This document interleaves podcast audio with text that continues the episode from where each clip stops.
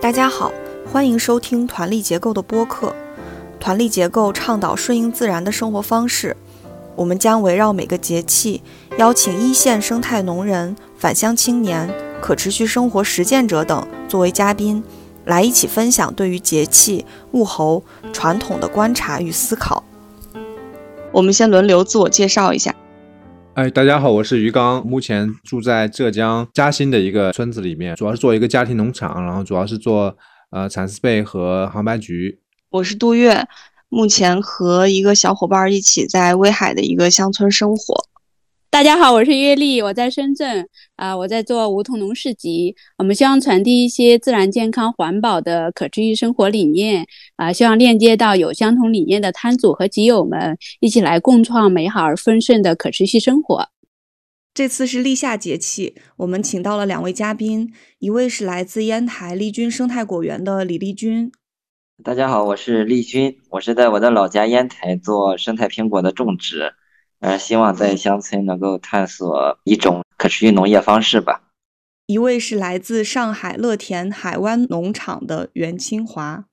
大家好，我叫袁清华，来自上海乐田海湾农场。我是从二零零三年开始参与乡村建设工作，之前在河北、北京、上海做和农业相关的一些工作。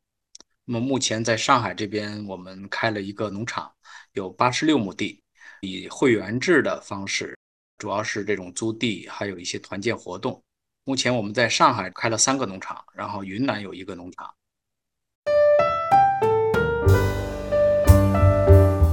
这次节目是关于二十四节气中的第七个节气，也是夏季的第一个节气——立夏。立夏之后，日照增加，逐渐升温，雷雨增多，万物繁茂，各种植物都进入了茁壮成长的阶段。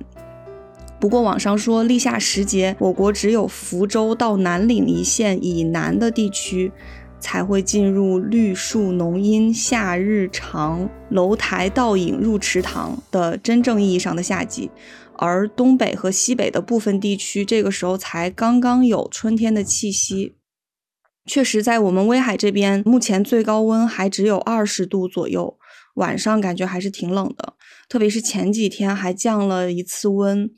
我本来以为谷雨之后的天气 就不会太离谱了，结果降温的那几天还是非常冷，就要拿出冬天的衣服来穿。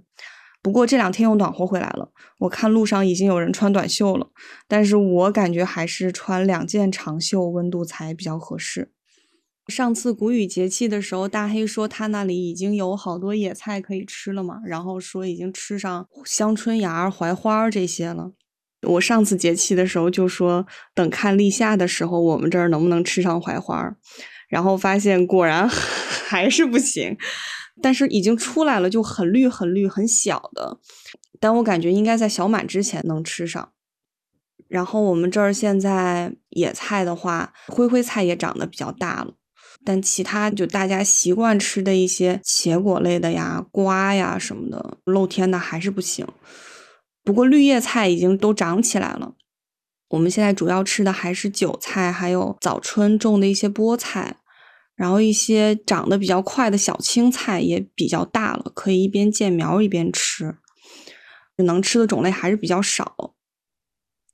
在嘉兴，温度跟威海其实差不多，最高温度也就是二十二度，刚刚升上来，然后最低的话就十几度，前几天还都是二十度以下的。整个现在跟春天的物候的感觉已经很很不一样了。就是虽然气温上好像没有那么的剧烈的变热，但是像我们养蚕现在已经养了四五天，之前谷雨的时候还没养蚕，已经二零蚕了，就是一棉棉完了，然后二零了。豌豆已经夏季了啊，因为豌豆的季节很短，可能就吃个一个礼拜、两个礼拜不到吧。然后蚕豆现在刚刚上来。我以前印象中好像是蚕豆和豌豆是一起的，现在现在实际发现蚕豆比豌豆要往后一些。这个季节嘉兴的水果也是蛮有特色的，枇杷，嗯，就属于半青半黄，还不能吃，但是马上应该再过个几天就可以吃了啊。桑葚就很多嘛，但因为我小时候吃太多了，所以我现在就不愿意碰，但是拿来泡酒还是挺好的。还有樱桃。小时候好像没有不记得吃过樱桃，然后我第一次去城里边嘛，觉得这个樱桃觉得好洋气。后来我才知道我们这里有樱桃，但我们这个方言不叫樱桃。我第一次听到这个方言的时候，我就觉得这个这怎么是樱桃呢？这个方言的发音呢叫昂兹，这昂兹的这个发音呢，我就觉得就特别土。其实昂兹就是其实就樱子，昂就是樱啊，本地的樱桃啊，我也是近几年才吃到啊，就小小的。昂兹因为可能跟桑葚一个季节的，然后又是一个地方，所以感觉吃到最后的味道差不多，回味差不多，我感觉。这几种是典型的嘉兴的这个季节的水果啊。蔬菜的话，就是杜月之前讲那些叶类菜，我们都有。然后还有一种生菜是外来的啊，生菜的话基本上能够伴我们度过整个夏天，而且它不长虫，就是它因为可能是外来的，所以它不长虫。就很多叶类菜，像上海青的话是这个季节种不了的，因为它很容易长虫。啊，但是生菜的话就是很好看，就在地里就是长得很完整，然后虫也不吃，也不知道为啥，特别像那种啊麦当劳的广告 的画面感。我们这里呢，立夏是要烧野饭的啊，就是野炊，就真的要去野外烧。我小时候呢，我们会去找到一个地方，那这个地方呢是不能够看见烟囱的，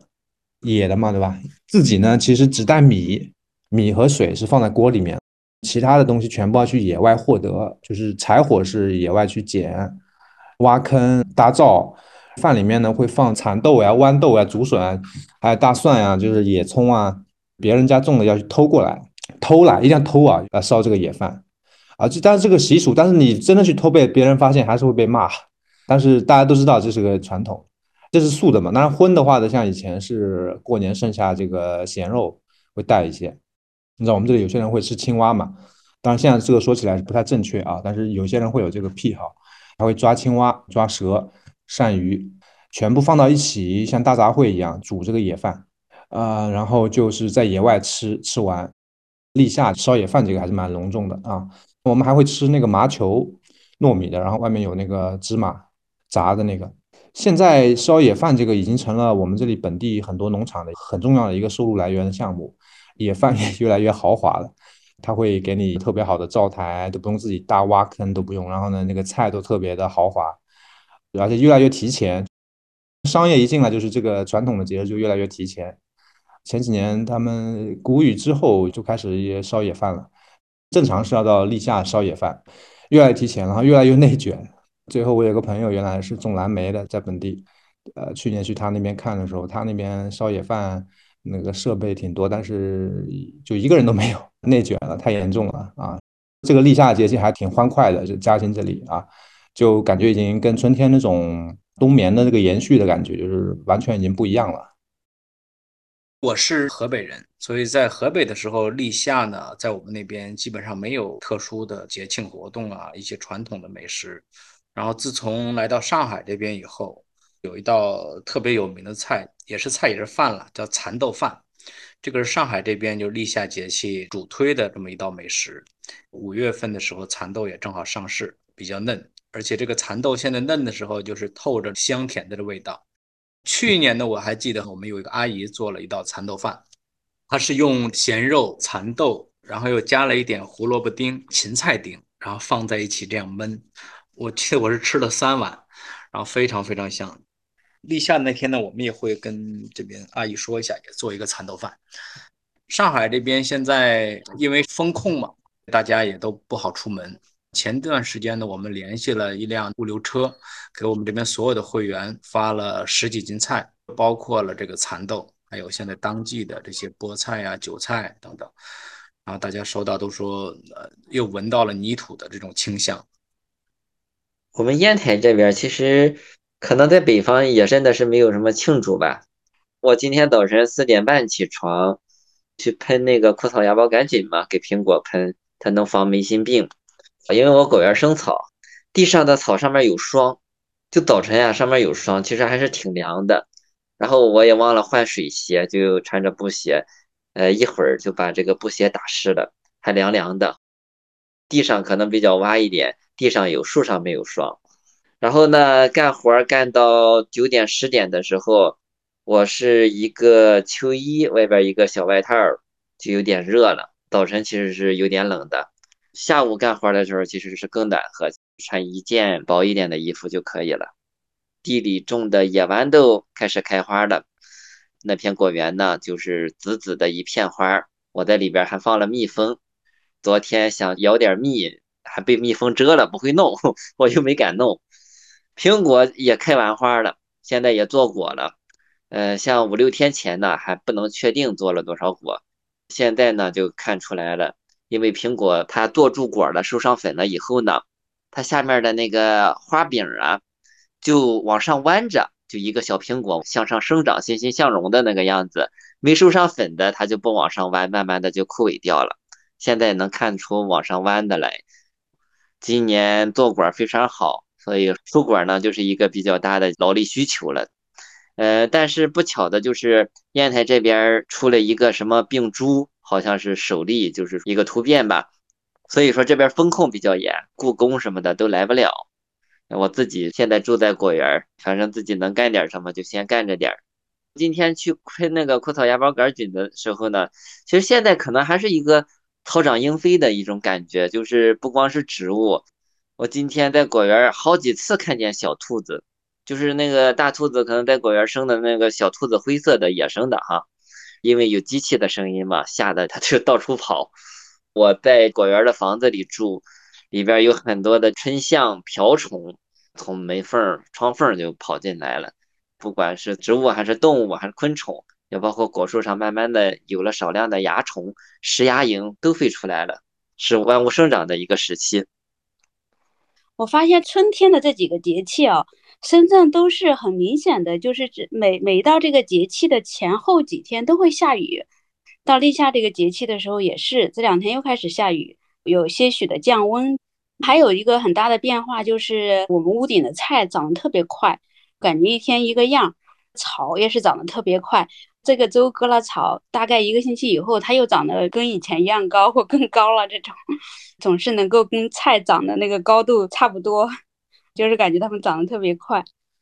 深圳这边现在是各种菜啊、瓜果啊都下来了。我们是前两天在这个百农市集，呃，屋顶农场的蔬菜已经有十几种了，西葫芦啊、节瓜呀、冬瓜、南瓜、黄瓜，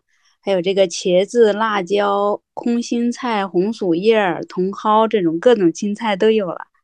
进入了一个蔬菜大量产出的世界了。我们这边前一阵子种的玉米就还只是一个小苗，然后土豆种的早的话，也就才长出来一簇叶子那样。就扣地膜的话，叶子会长得比较多一些，可能有一个盘子那么大吧，就一一大簇。然后没有扣地膜的就很小，就一个拳头那么大的一小簇叶子。据这边村民说，立夏前后的时候可以种花生了，然后再过几天才能种黄豆，然后后面再种芝麻这些。番茄呀、辣椒呀、花菜呀、包菜呀这些，还都是那种一个小苗呢。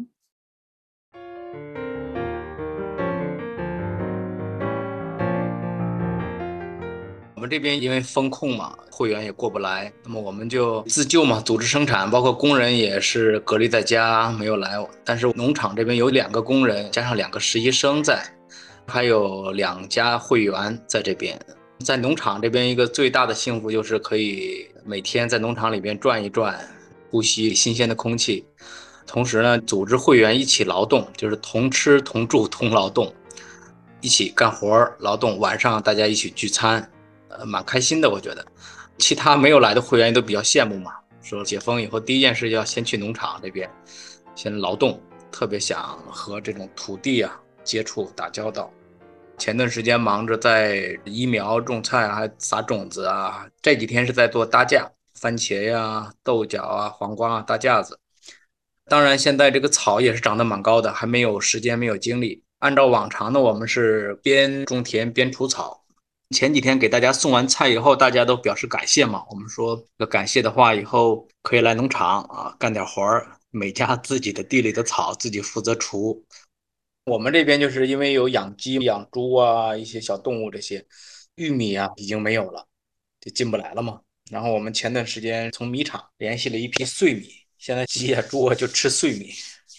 鸡吃的话就是直接喂给它，猪吃的话要先煮一煮，然后再给它喂。所以最近这个鸡呢表现也不太好，产蛋量是下降了蛮多的。按照目前上海这边风控的情况，有的小区呢是可以出小区，但是不能开车，只能走路或者骑这个电瓶车呀这些，而且不能出自己的这个风控的网格，它是以街道为界限，可以在街道范围内或者是这个村的范围内转一转。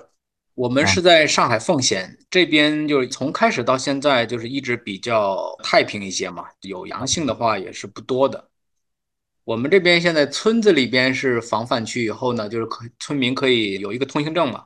他可以在村子范围内活动，镇上不行啊。去上海市区送菜也不允许是吧？办了一个通行证可以送菜，往市区里边送菜一单基本上是在一百块钱到一百五十块钱之间，全程散送的。然后我们这边因为找朋友帮忙嘛，是按照六十块钱一单，这个是目前市内一般跑腿的价格。我们嘉兴，像我要出门的话，是吧？高铁、飞机都是在边上的大城市，上海、杭州，然后反正上海是都去不了，然后杭州也是啊。我们到杭州的那个机场的高速也停了，接下来准备隔离养蚕，十四天隔离养蚕。我觉得这个还挺有意思，就是为啥呢？因为古代啊，就是养蚕都很严肃的嘛，因为这个是主要的生计来源，没有工业嘛，所以养蚕的时候非常的紧张。门关起来不来往，然后蓬头垢面的，也不洗澡也不洗脸，就是整个全家人非常的紧张，就这样一个月时间，就跟隔离差不多。当然现在因为收入来源这个是不是最主要的，然后也没有以前那么紧张。然后现在我们养蚕还也有串门啊，当然说这个门是关起来的，原来门都打开的，然后那个门帘都拉起来的，跟隔离的感觉很像。所以我说，呃，如果隔离会有什么正面意义的话，也许养蚕养的。还更好了，比以前，就是因为因为最近一段时间都比较放松，之前就是养蚕没有那么严肃了。就是说，我觉得如果隔离养蚕的话，也许反倒有种古代养蚕的感觉。对，所以接下来十四天我准备隔离养蚕。你不是说要一个月吗？光隔离十四天行吗？十四天之后再隔离十四天，你可以主动延长时间，就十四加七或加七的，不 都这样吗？对对对。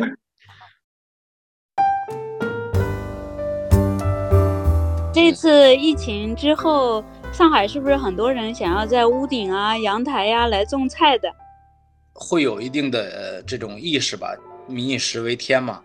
前段时间我们也是跟大家做了一个这种网上的直播，就是教大家在阳台上种菜，而且是特意挑选了一些能够快速种出来的，而且比较简单的，从水培的、土培的，呃，还有豆芽菜的。然后教大家一些病虫害生物防治的一些方法等等，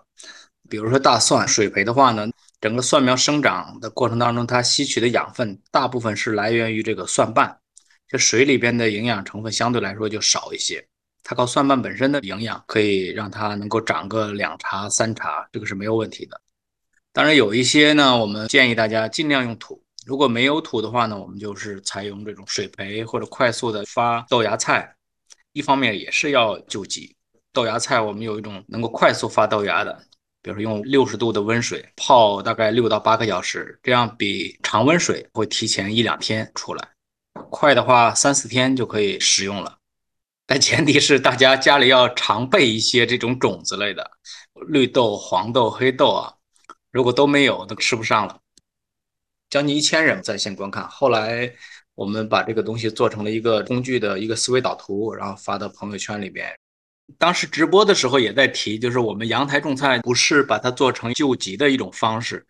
而是做成日常的这种生活习惯。你除了能够自己吃一点东西以外，可以美化环境啊，家庭里边厨余的一些去处可以有一个新的这种渠道。然后同时，如果有小孩子的话呢，可以参与他整个的观察记录，做自然教育。所以说，阳台种菜不仅仅是一个食物方面的问题，它可能是能量、绿化，还有整个生活方式一个综合的。呃，但是我不知道啊，因为大家可能都是习惯健忘嘛，可能疫情结束以后，大家就首先去消费，还是用钱来买买买，然后可能又会忘了阳台种菜解决温饱的这些问题。嗯，我看深圳这边有不少阳台种植的爱好者。他们的阳台种的还不错呢。有的说是自己种的这个叶菜类的，不用从外面买；还有的晒图，他们种的黄瓜、番茄都长得很好呢。哎，丽君，你那边现在疫情就是影响应该不大吧？比较大。烟台这边有个病株嘛，是一个新病株。我今年又拿了几十亩地嘛，我想在那儿种点花生，种个三亩两亩的供自己那个榨油吃嘛。但是因为风控，我还出去不了，因为我在蓬莱，蓬莱有病例，嗯，雇的人也进不来，然后我也回不去，就在果园干活。所以说。我们也属于封闭，但是是我一个人封闭在三十亩果园里边，活动范围倒比较大。我一般就是四五点钟起，一直干到晚上，就吃饭的时间其实是比较短，也不休息嘛，到晚上再统一休息。因为疫情的影响，我的蓖麻饼什么的都运不进来，就饼肥运不进来，再加上这边确实是比较干旱。我就通过每一次浇一点水，来就是因为我们生态种植嘛，果园里边有大量的有机质，储存了大量的养分，即使没有及时施肥，也可以通过浇水去把里边的营养物质嘛溶解出来，供我们的果树使用。我已经浇两次了，往年浇水很少，但是就是因为没有施肥的原因嘛，我已经浇两次了，呃，明天再浇一次。我们这是微喷哈，浇起来也比较简单，就是为了让它能够吸收点土壤中的元素，去让它长得比较正常。果树的生长情况还是挺不错的，在今年没有施肥的情况下也挺不错的。树体储存的营养供它发芽开花嘛，然后我觉得它叶子也变大了，现在应该是由叶子自己制造营养，然后供整个树去使用了。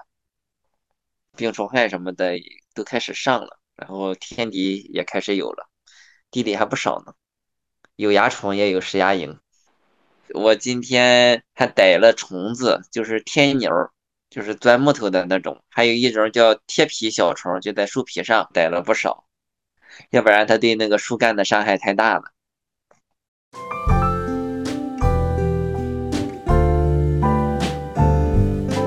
今年我有很突出的一种感觉哈。你这个地区有什么菜，在这个时令下有什么，然后就去吃什么，是一种很自然的一种食物的供给方式啊。就好像是早春的时候，菜还没有生长出来，但是它总会有一些野菜，呃，甚至是一些树的这个花芽都可以成为食物。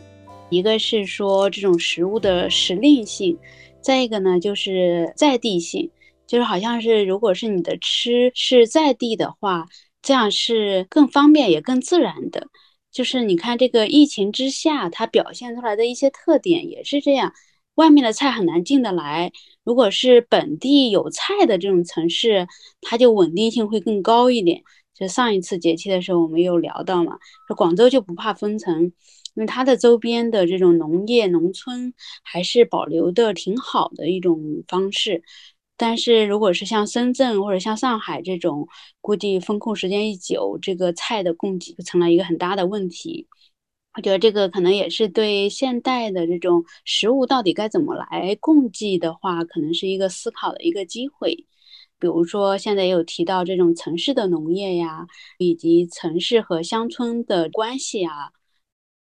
这次疫情，我觉得很有意思的第一件事呢，就是整个上海这边的很多农场，尤其是一些中小型农场和这种家庭农场，因为面积比较小嘛，很难作为上海蔬菜供给的保供单位，所以通行证啊各方面这些手续就很难办下来，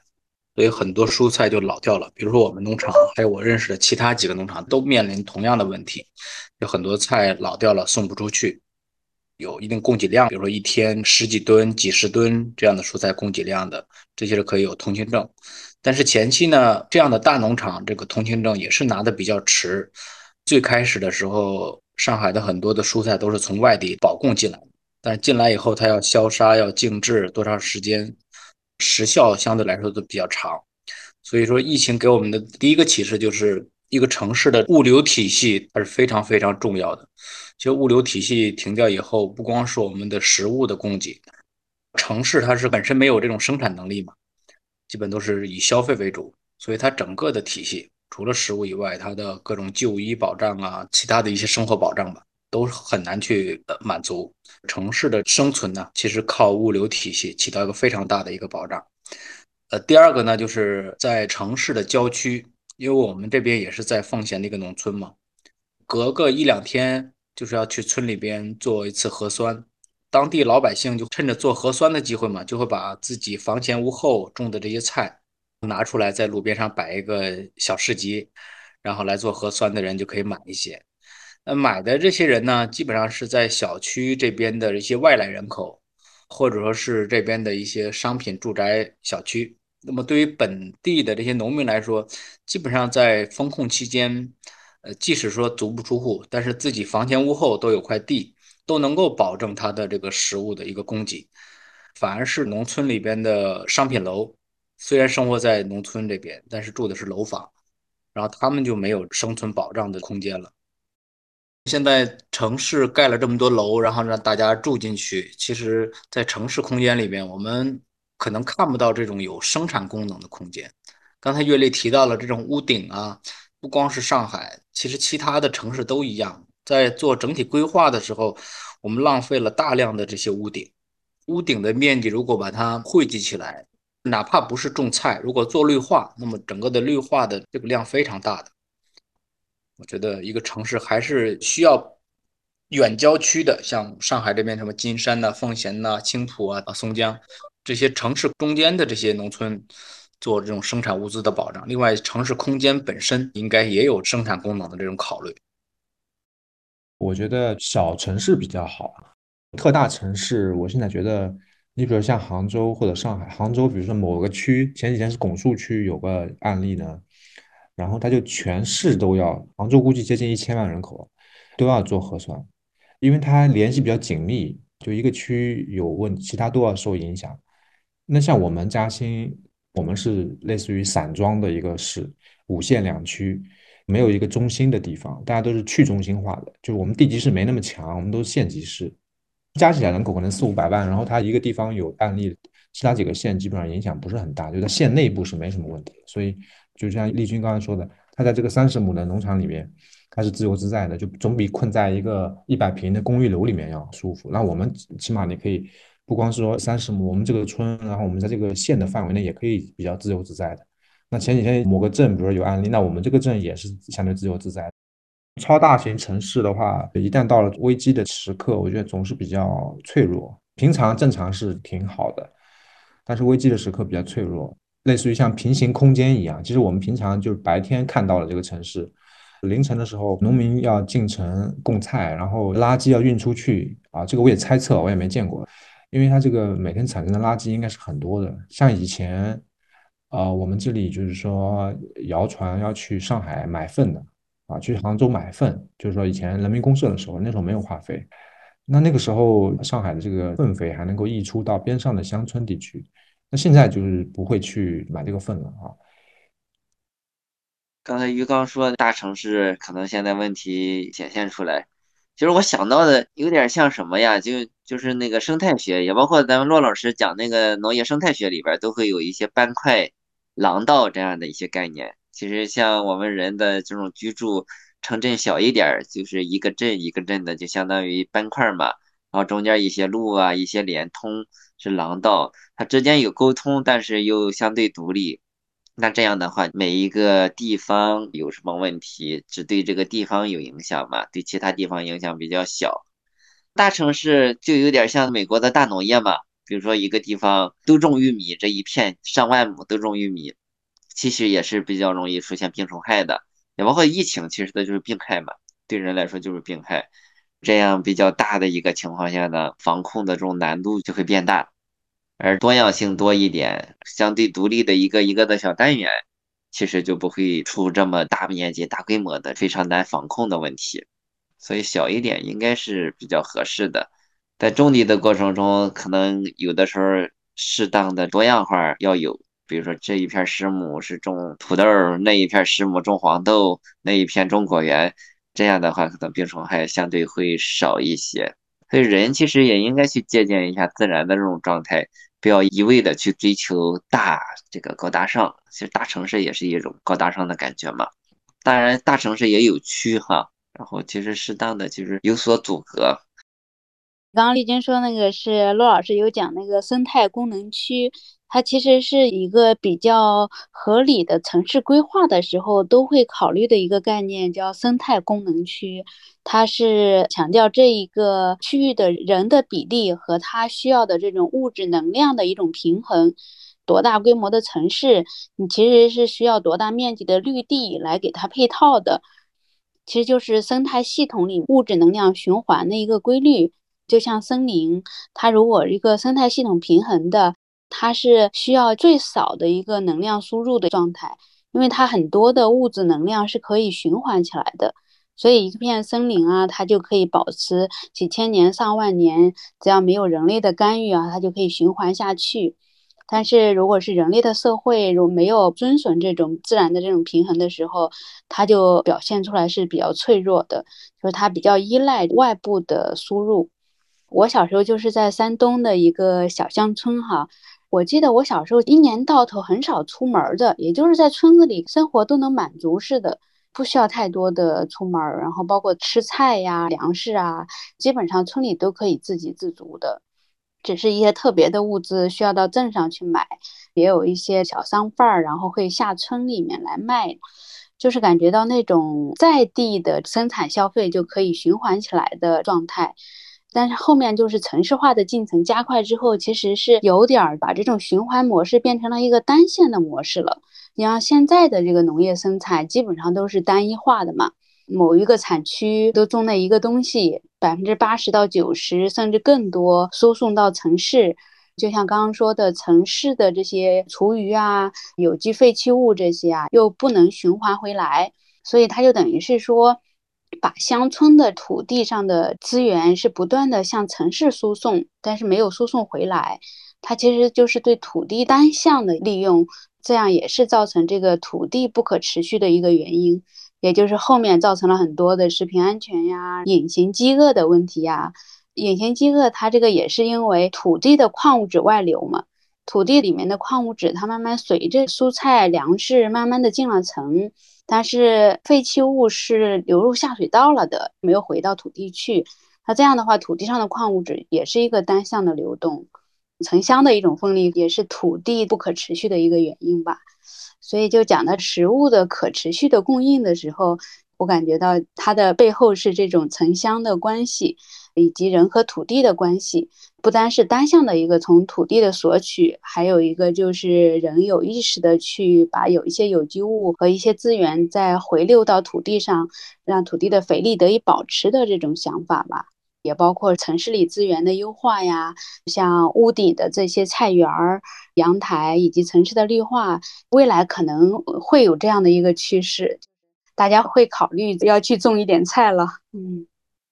城市如果有这种空间的话，其实大家肯定也是愿意去尝试。就是接下来这种，一个是租地的，另外就是在乡下租这种民宅来生活的，包括屋顶种菜，可能也是一种趋势，可能也会慢慢先转化成一种时尚吧。我觉得转化成时尚以后，才能转变成消费趋势。我觉得要先把农业做得要好玩一些。如果我们屋顶啊、家里的阳台呀，都能够实现多元空间的一种种植。可能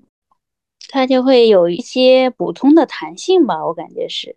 还有就是现在城市里面不是说百分之七八十的垃圾都是厨余垃圾嘛？其实如果是把这个厨余垃圾然后在地化的做成堆肥，一方面它可以在阳台或屋顶种菜，另外一方面呢也减少了市政的垃圾填埋处理的这种压力嘛，是一个更符合自然规律的一种方式。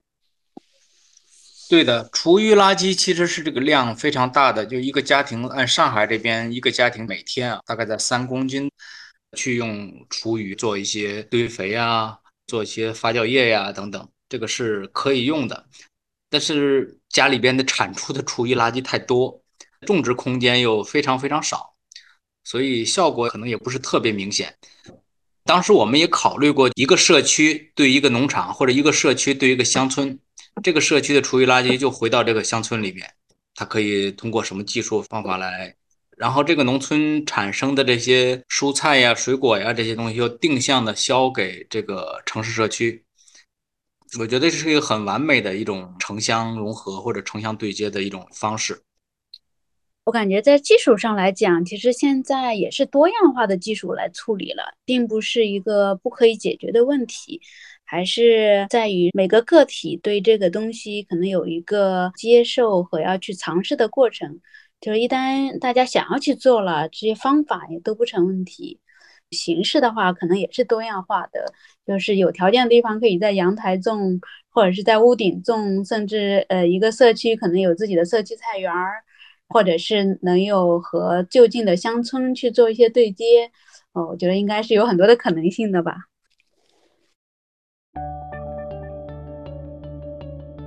因为现在是劳动节嘛，然后我们也正好可以聊一下劳动的这个意义啊。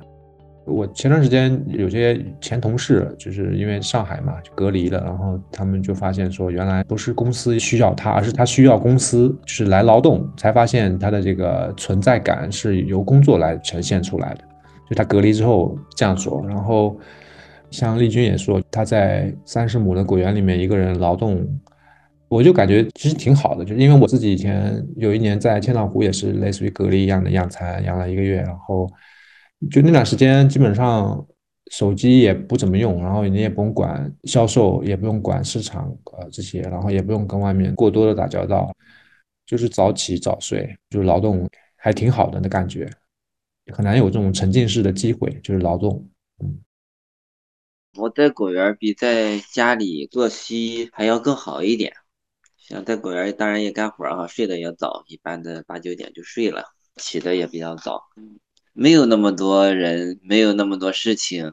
干活就行哈。然后也没有那么多的思虑上的东西，这种状态也挺好。像今晚忙到天黑，在果园这里边，因为有很多木头修剪下来的一些苹果木头哈，我就烧烧炕。烧炕的时候呢，炕比较暖和，躺在上面用炕烫烫腰，感觉还是很舒服。烧炕的时候，锅里放点水嘛，再舀出来点烫烫脚。在家里住，经常洗澡，但是很少用热水来烫脚。但在果园，几乎每天都要烫脚。周围的环境，周围的人的话，很大程度上能够影响到我们的一个生活节奏。我一天怎么着也得劳动十五个小时左右，这种感觉也挺好。说劳动这个事情，在当下这个语境，肯定不是单是指在土地上劳动了，应该是说我们的工作呀。包括脑力劳动、体力劳动，什么不同的工种什么的。刚刚说到一句话，就是不是劳动需要我们，是我们需要劳动，是吧？我觉得还还真的是这样。没有工作，被迫在家的时候，其实是很容易焦虑啊，各种情绪啊就会起来。不单单是那种经济上的问题吧，更多的其实就是人的一种精神的需求一样。工作的这种场合，它其实是人的一种精神的空间。一种精神上的不同于在家在生活当中的一种空间状态，我自己的一种感觉就是在工作当中还是保持一个蛮向上的一种状态的，就是会让你去追求一些新的东西，或者是有创造性的东西。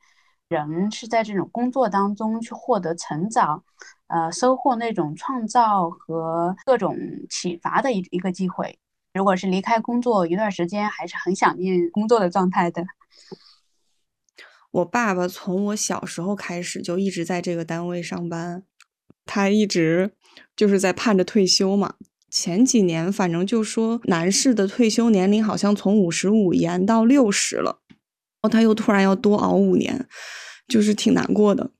就前一阵子威海疫情的时候，有一个多月的时间就不能出门嘛，我爸就只是出门做核酸，然后就在家里办公这样。后来终于能够回单位上班的那天，我爸非常高兴的拍了一个他走在他们单位的路上的一张照片，然后在我们家的群里发了一个大笑的那个笑脸。我就感觉这么多年来，我从来没有看到他这么高兴去上班。我不知道他是发现了工作对他的价值呢，还是说他终于觉得可以去到一个不是在家的环境里，可以出去透透气了，可以跟人说说话了。还是说，疫情的这个环境让人更加珍惜自己所拥有的东西，就不管是家人的陪伴也好，一份事业带给你的那种充实感也好，就你可能之前会觉得，对你来说是一种负担，但是疫情的存在让这些变得珍贵了。我小孩不是发烧嘛，推拿，然后那个中医突然跟我说：“哎，你听过社区知识农业吗？” 然后他给我介绍什么是社区知识农业，温铁军什么什么。然后其实我没跟他讲，我的我的十年前不是去小毛驴嘛，我我也没没有拿这个来说啊。他跟我说他有一个朋友，然后是个牙医，然后牙医你知道很挣钱嘛，然后吃的东西就自己去乡下找一个农民那个什么的。之前不是说马克思说什么是最高等级的享受嘛？就是说按需什么什么共产主义社会什么之类的，就劳动变成了一个需要，而不是一种被迫的东西。然后你会发现，真的是在实现了财富自由的这种医生相对比较注重健康吧，就是牙医也实现了财务自由的人身上，他们反而回到了这种劳动，你就觉得这种可能是劳动的意义吧。就上海这边嘛，疫情刚开始的时候，因为物资比较紧张，大家都在抢菜。当时我们有一些朋友在谈，就是大家哎，看来还是对农业这块比较可能会会在乎了。那后来我们其实发现呢，就是大家对于买菜来说，这个菜虽然是一个必需品，但是大家抢菜的这种意识，其实把菜还是做成一个这种商品，并没有说通过这个菜认识到了菜的来源、食品安全的问题，或者说是菜它背后劳动者的这种价值。当然，这个我们也说可以是一个过程啊。我们希望是怎么来引导，就是大家通过把食物看得非常重要，能够更多的关注我们大众的劳动。我不知道其他城市是不是这样，反正上海现在就是大家菜基本上都不缺了，各种渠道都可以。现在大家在团什么呀？就是团这些什么小龙虾呀、奶茶呀、冰淇淋啊，又开始团这些产品了。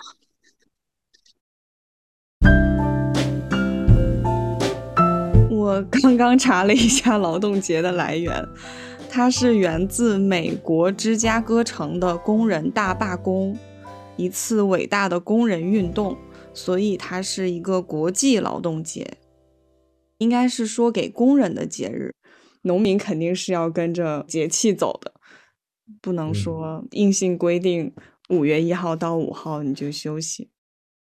是啊，我们现在所有的这些文化也好，这些制度也好，基本上都是和农耕这块脱离的。你对于农民来说，你说星期一、星期二什么到周末，呃，还有一些什么假期，其实这些和农民的关系并不是很大。包括我们说一日三餐，吃饭要吃三顿，这个和农村的关系也不大。其实，在很多地方现在基本上就是两两餐。早晨出去干活，然后可能到十点钟左右回家吃一顿早午饭，下午又去干活，然后晚上吃一顿饭，那么两两餐这样子啊。因为现在所有的生活习惯是根据上班的制度安排来制定的。我今天就是两顿饭，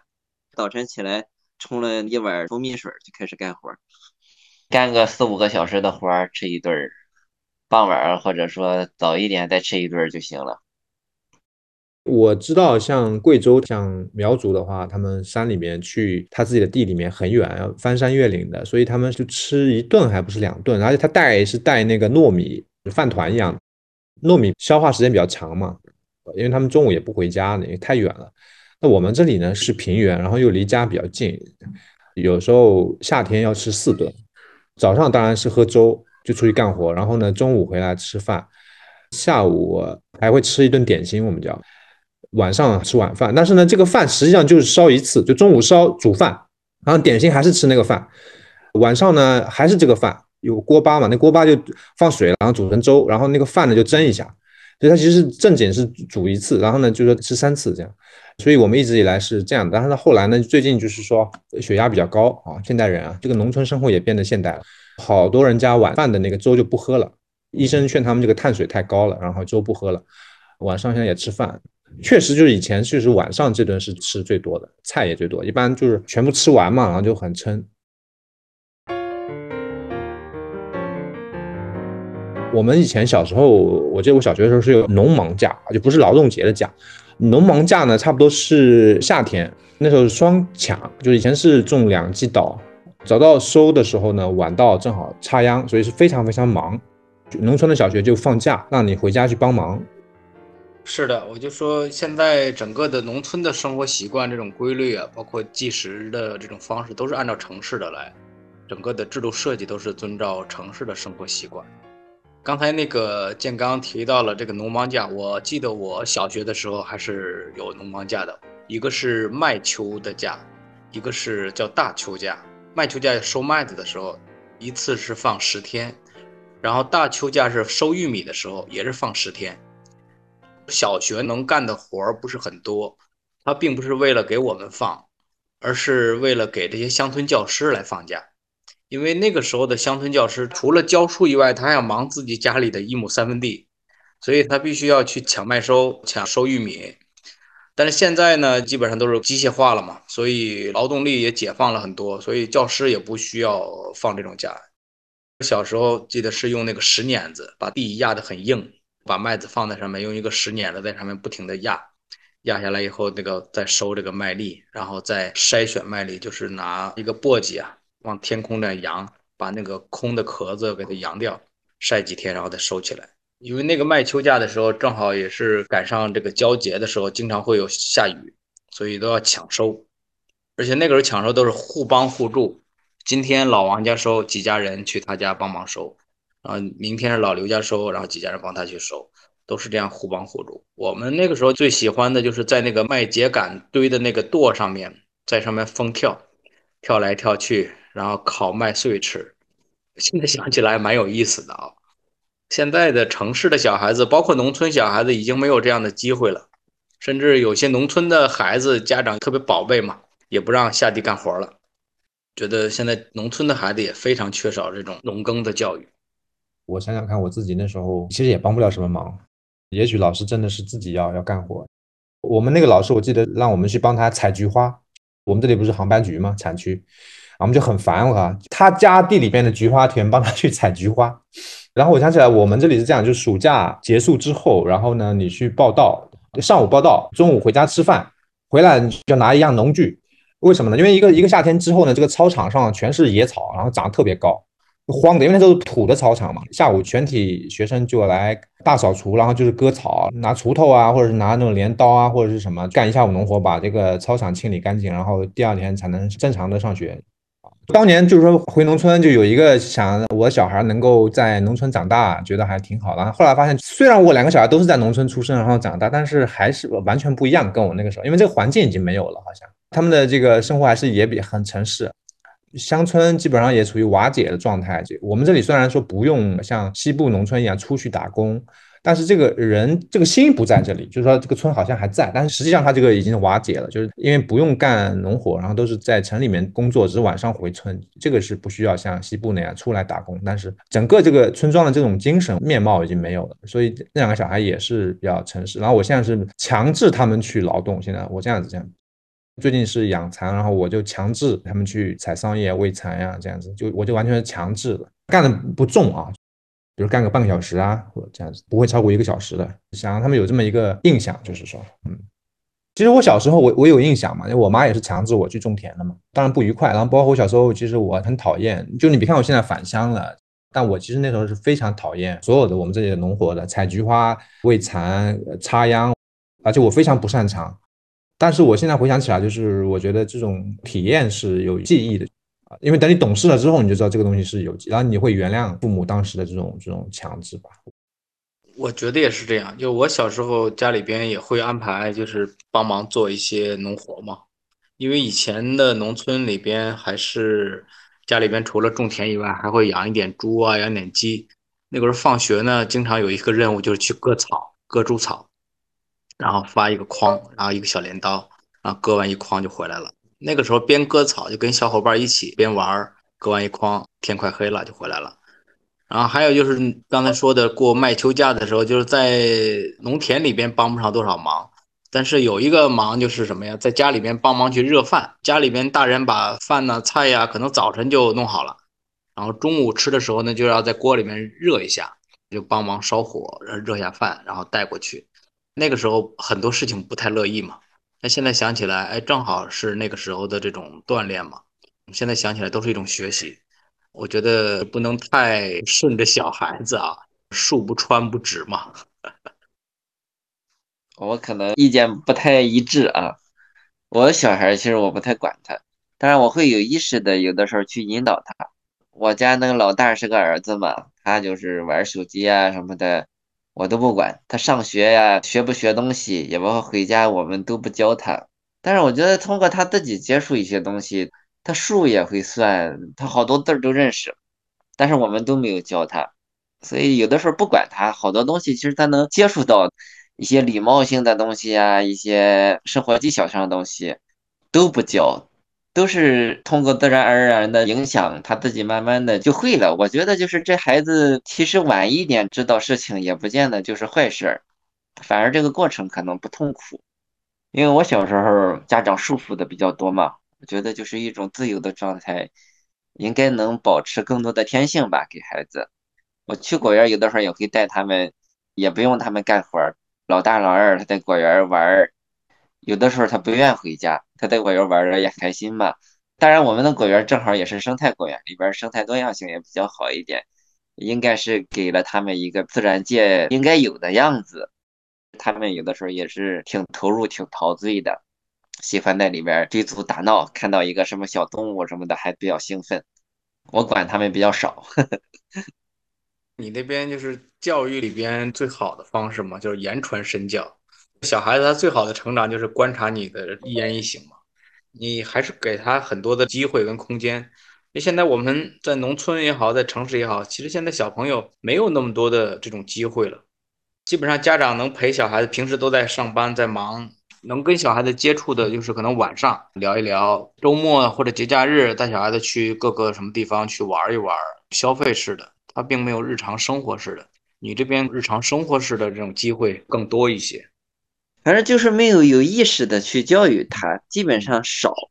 就个别的时候，哎，觉得哪一方面可能对他有好处，会有的时候和他提一下，聊一下，引导一下。小孩子几岁了？老大都快六周岁了，小的还不到两周。嗯，但是他他认识很多字，但我没教他，他就是手机学的。幼儿园也不教，我们那幼儿园是蒙氏教育嘛，教的东西很少，但他自己就会嘛。游乐场也带他去，去很多次游乐场，然后果园也去，就社会上有的东西基本上都接触到。好多时候我不带他们，他妈带他们去游乐场，我能去的时候我也去，和他们一起滑滑梯什么的，就是一起玩耍的状态。在果园有的时候也是一起玩耍的状态，弄个小自行车在果园里也能骑，我就觉得摔一下也没有关系。安全意识呀，都让他慢慢在摔碰中去养成。有的时候也会摔的，这个头上一个青啊，嘴磕破血呀，这样的事情也是经常发生的。我觉得没有关系，哪怕是受点大一点的伤，我觉得对他们成长有好处，就不用管太多。就告诉他们车注意一下，和他们强调几次。因为其实你强调的东西少了，当你要强调哪一个东西，而且强调个两三次、三五次的时候，他很容易就意识到，能够注意到。关键的东西提醒一下，效果还挺好。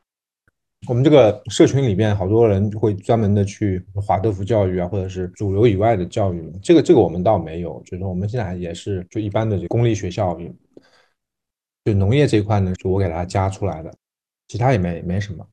我也没觉得，因为回到乡村，这个小孩似乎能够接受一种很不一样的教育。我现在没有这个感觉了，现在。还是基本上跟外面的世界连通的，或者我们说乡村反倒是被城市的这个文化左右的，现在有这种感觉。反倒是我们这里有比较强的那种地方的一些风物啊，就像我们现在做的这个蚕丝也好，杭麻菊也好，这种符号反而能够加深他对这个乡土的这个。虽然可能短期内可能是一种表面的，就是说基于产品的、基于这个物质的东西，乡村的这个不一样，但是现在也没有办法，因为城市文化确实比较强势。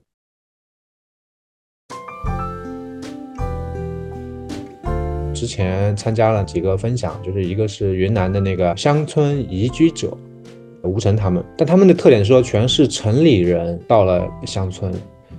跟我们这种返乡青年还不太一样啊。他们分成了三种，一种是说返乡青年去到了别的村，还有一种呢是说呃城里人去到了村里，还有一种呢是说返乡青年就是属于是回到了自己的原生村庄，就这个确实不太一样嘛，大家的这个初衷啊什么的，城里人很多到了乡村就其实。有点像飞地的感觉，就是他到那个大漠渔村，他很多其实对原来的这个农村的东西，因为他如果没有在农村生活过的经验的话，其实是比较浪漫主义，有时候比较表面，总感觉怪怪的。就是说前几年啊，我是这样，那我现在发现，就我认真听他们的这个分享，我觉得他们如果说求同存异的话，我觉得这个同还是大于异的。我自己来说，没有以前分明的那么的清楚了。而且我觉得也不需要，就是因为即便是这样的人，也是很少数的，在这个社会。最近这个直播很多嘛，都还质量挺高的。昨天我听了一个上海的讲江南传统文化的，然后他就是上海大学的美术老师，他是一个写古诗词的。听他的分享，你就感觉他是有一小群过着那种传统文人式生活的一个小圈子的一个一个群体，在上海啊，有些人写诗词，有些人是画画，有些人是写字。然后他们会有一些定期的聚会啊、雅集啊这种，在一个什么苏州的园林里边啊，这种我以前都不知道嘛。前几年如果看到这种，我也觉得会有一种自然而然就会有一种批判性，觉得哇，就是那种小资啊什么的。但是我现在也不这样了，就是我觉得这种人也很难得。我觉得这个不是那种，嗯，好像小资的矫情，我觉得不是这样的。我们这些就全部刚好讲这些乡村移居者也好，还有返乡青年也好，还有一些刚才讲过的传统的那种生活的人也好，我觉得在那种资本的面前，或者在那种工业化的面前，我觉得就天然的变成了呃盟友的感觉。我是能够从不同的他们的类似这样的群体身上获得很多生活的灵感的。他只要是真诚的这种生活，就不是那种麻木的那种单一化的工业化的生活，我觉得都很好啊，我觉得都很好。我爸五一放假嘛，在家待着也挺无聊的，就挑了一个近郊的比较大的湿地公园去玩儿。结果就开到那附近的时候，我们俩都惊呆了，就是下午三点多钟了吧，已经。公园中间那条主干道。停满了车，就是感觉像暑假的海边儿的那种程度，就一个车挨着一个车。可能因为大家也出不去，然后再加上威海三四月份的疫情比较严重，大家都在家里憋着。然后我爸就说：“大家真是憋坏了。”进公园里以后呢，所有人都要么就是在器器具上玩，要么就是在草坪上面搞一个野餐垫呐，搭个帐篷呀。我就觉得特别不像是在威海会见到的场景。有一个朋友就跟我说，就像在威海这种小城市哦，谁家都有在村里的亲戚，大家都还有那个在村里生活的记忆，大家没有来农村玩儿、体验生活的这个需求。大家到农村可能更想做的事情就是挖野菜或者是采摘，就摘一个草莓啦，摘一个柿子啦，这样吃。我感觉。小城市的人，大家离土地没有那么远，不会有这么大的需求要去一个近郊的公园儿。呃，结果发现需求还是确实挺大的。人对土地的需求不只是食物哦。是。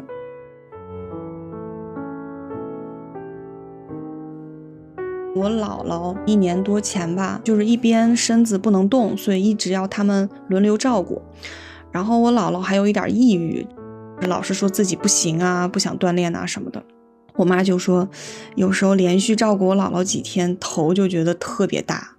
她就特别想去海边儿或者去山上，说清凉清凉，其实就是放松一下脑子。我妈也是从小在农村长大的嘛，虽然她对我现在住在农村很不理解。但是从他的描述里来看，他是能够感受到就是自然环境给人带来的那种舒缓的感觉的。这都是被土地滋养过的人忘不了。是他可能理智上接受不了，但是他的那个 感受上，对对对，记忆，对，是的。